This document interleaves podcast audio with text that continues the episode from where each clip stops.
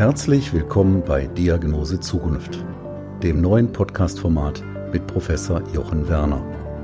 Professor Werner, ärztlicher Direktor der Universitätsmedizin Essen und visionärer Vordenker für das Thema Smart Hospital, ist Ihr Gastgeber und beantwortet alle Fragen rund um die Corona-Krise. Alleine und mit Fachexperten. Seien Sie dabei.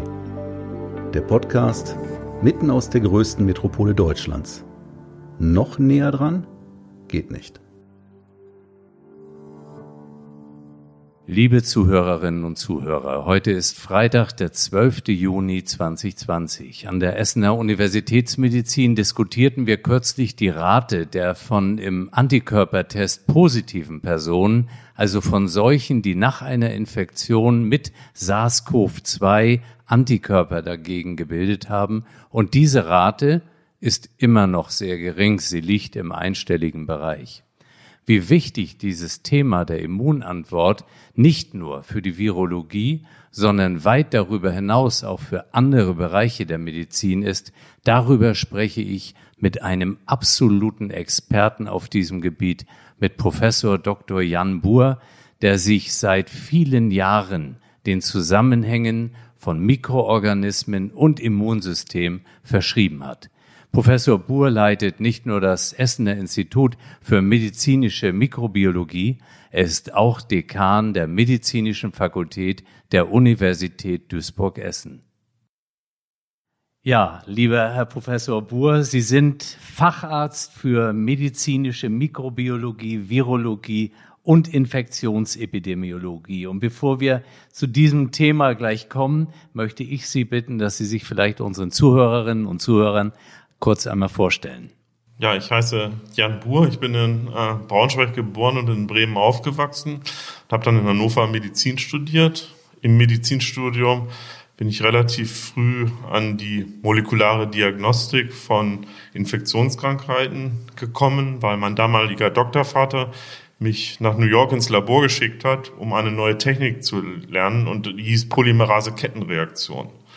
Und diese Polymerase-Kettenreaktion, abgekürzt PCR, die ja auch allen jetzt gut bekannt ist im Rahmen von Covid-Diagnostik, ähm, die war damals etwas ganz Neues. Und als ich 1991, 92 in New York war und diese Technik dort lernen sollte, das war eben auch die Hochzeit äh, von HIV.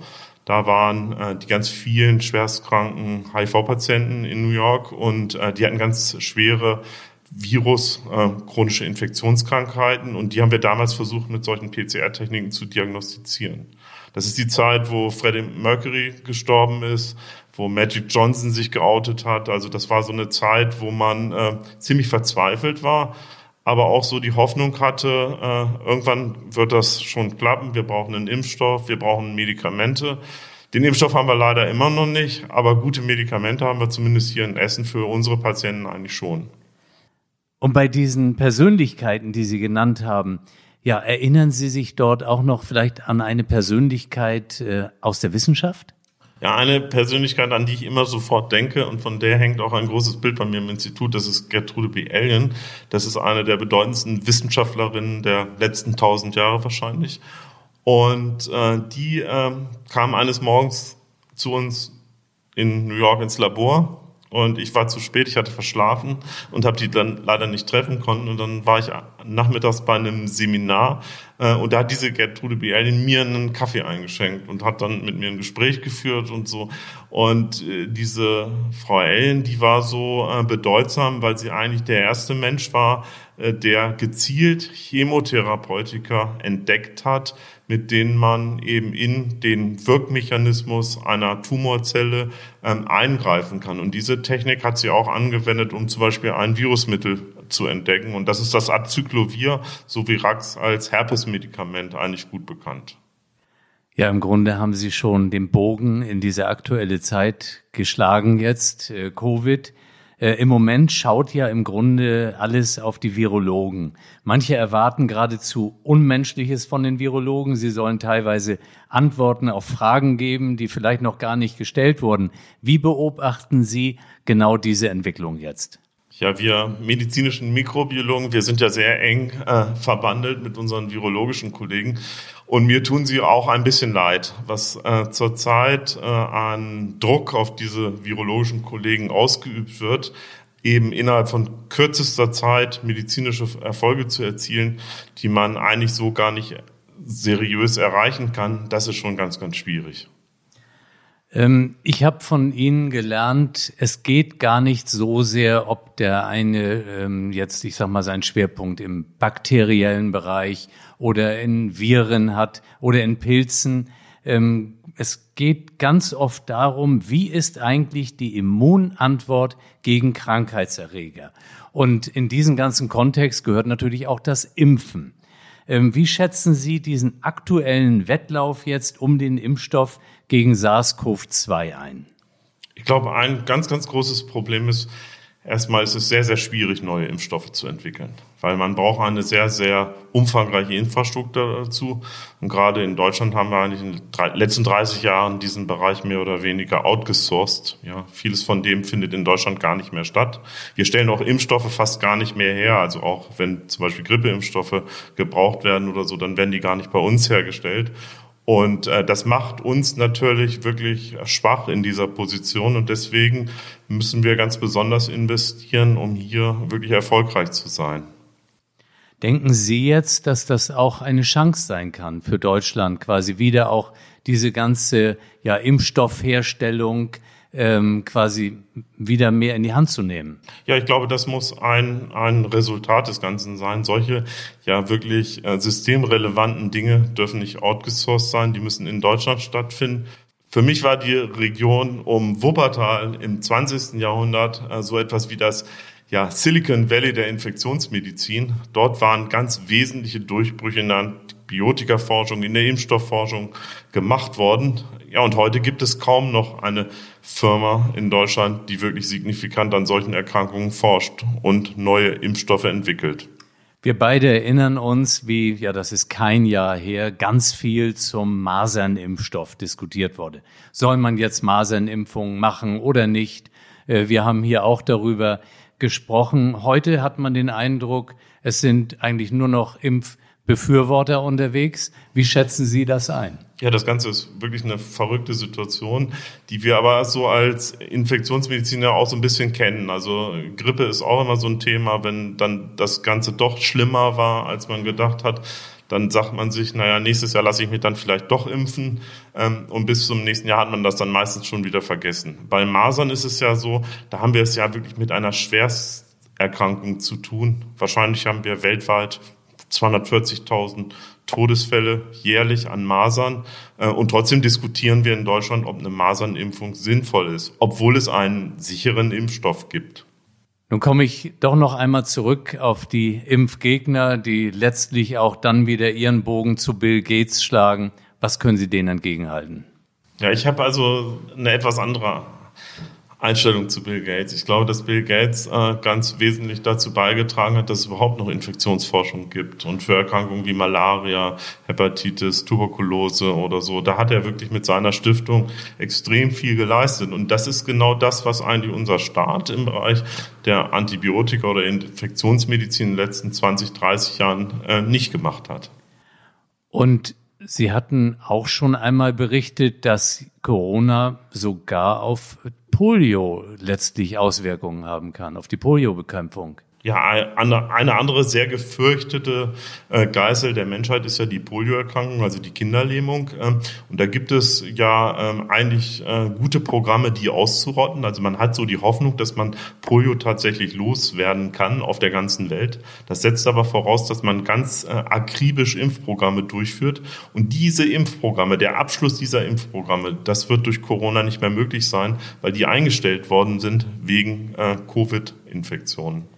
Sie haben nicht nur in New York gearbeitet, Sie haben auch in Paris gearbeitet und dort an einem Modell geforscht, um Immunantworten gegen Grippeproteine zu untersuchen. Im Grunde, ja, ist es eigentlich immer wieder diese Thematik, die, die auch auf Sie zukommt.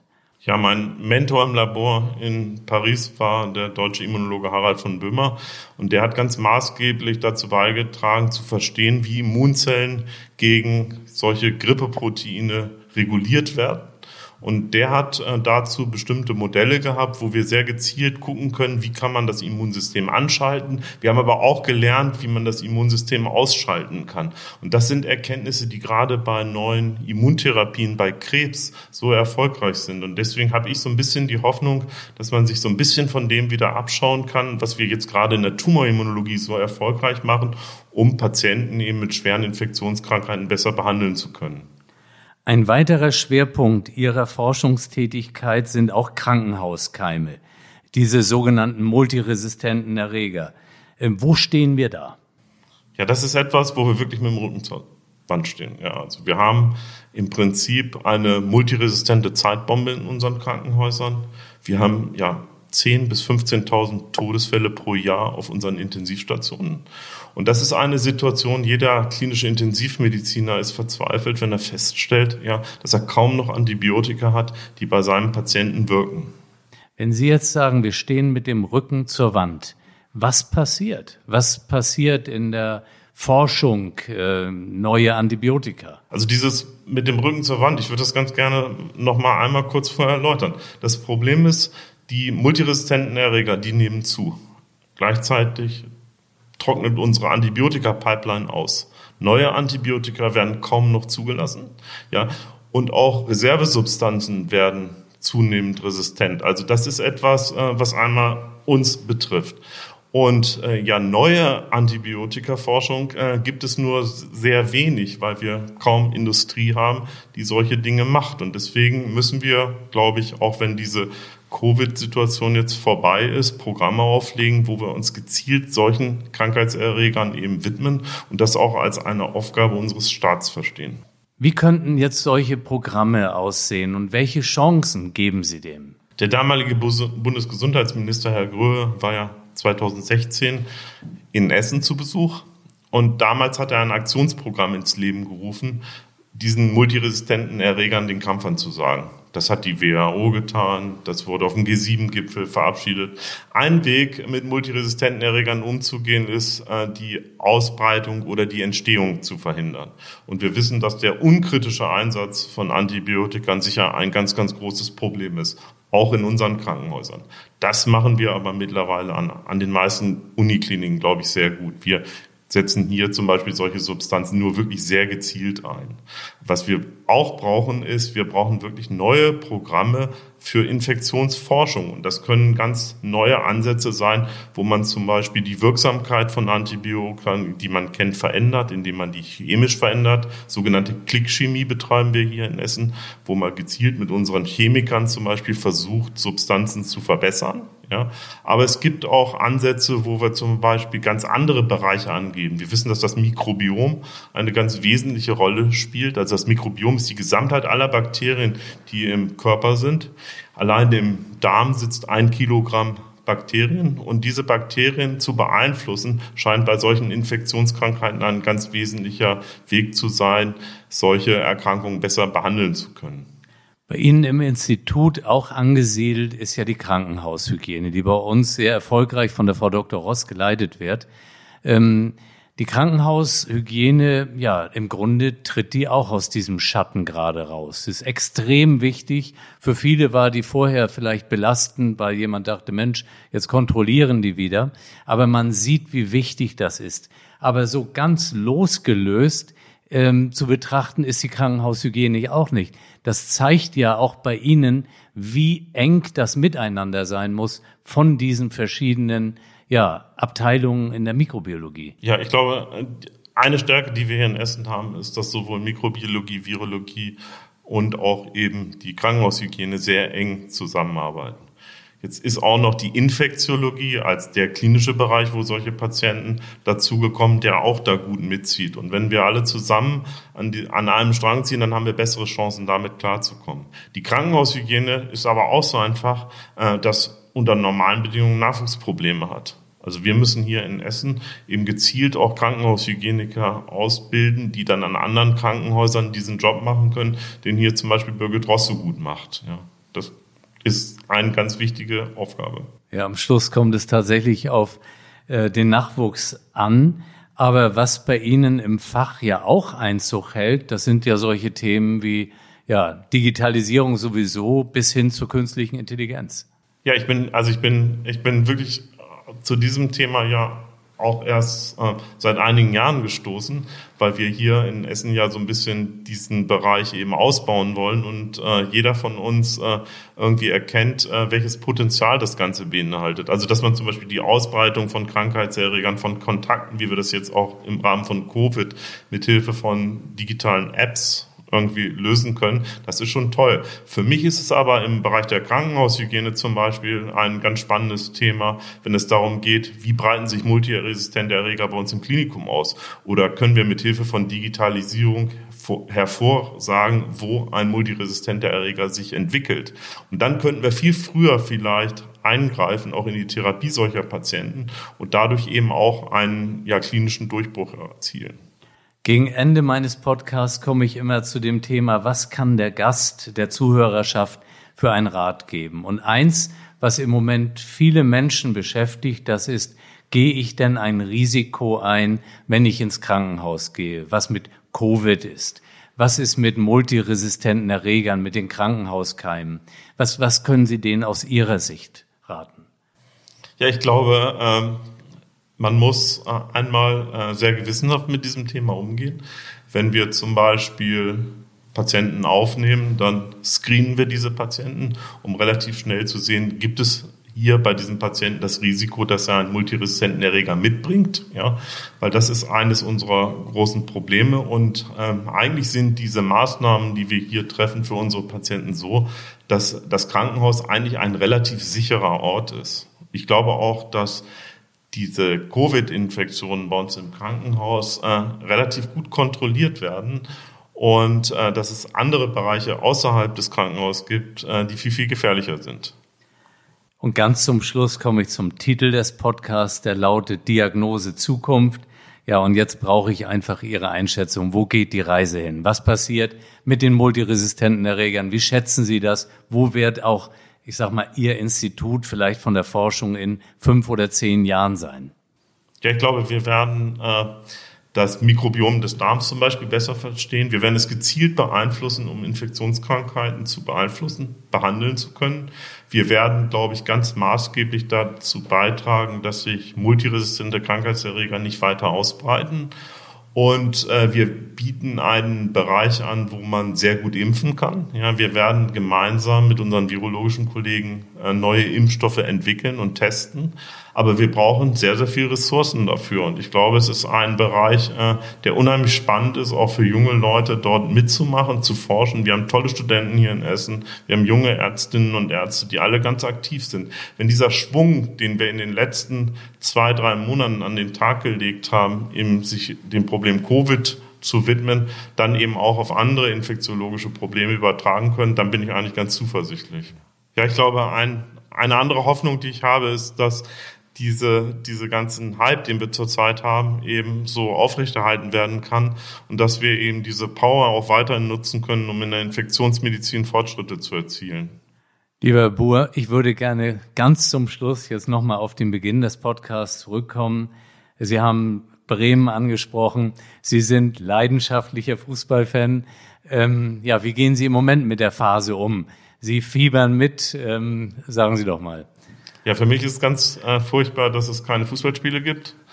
Und äh, ich glaube, es ist aber vernünftig. Und es ist etwas, was, äh, was wir, glaube ich, ganz gut hinkriegen, wenn wir erleben, was hier so im Ruhrgebiet an so einem normalen Spieltag los ist, wo irgendwie, glaube ich, 60.000 zu Schalke gehen und 80.000 zu Dortmund allein und dann noch ich glaube, sechs oder sieben andere Bundesliga-Vereine in Nordrhein-Westfalen sind, ja, wie viele Menschen da mobilisiert werden. Und dass das natürlich für so einen Krankheitserreger eine absolut toller Tummelplatz ist. Ja, das liegt einfach in der Natur dieser Mikroorganismen. Die, wir sind im Kampf mit denen und die haben Strategien entwickelt, sich auszubreiten. Und da gehören halt solche Massenveranstaltungen mit zu. Und ich glaube, diese Massenveranstaltungen, die werden uns noch lange beschäftigen. Und Sie sitzen dann und verfolgen die Spiele jetzt am Fernseher mit gleichem Enthusiasmus? Ja, mit äh, gleichem Enthusiasmus. Ich glaube, das Enthusiasmus ist der gleiche und mein Verein hat ja seit langer Zeit mal wieder gewonnen. Insofern bin ich da ganz, äh, ganz guter Dinge. Ich habe mich für Sie mitgefreut und nochmals ganz, ganz herzlichen Dank auch für Ihre Zeit, für all die Informationen. Vielen Dank. Bleiben oder werden Sie rasch gesund? Wir füreinander und Chance Corona sind meine beiden Hashtags zur Verabschiedung. Ihnen und Ihren Lieben alles Gute, Ihr Jochen Werner.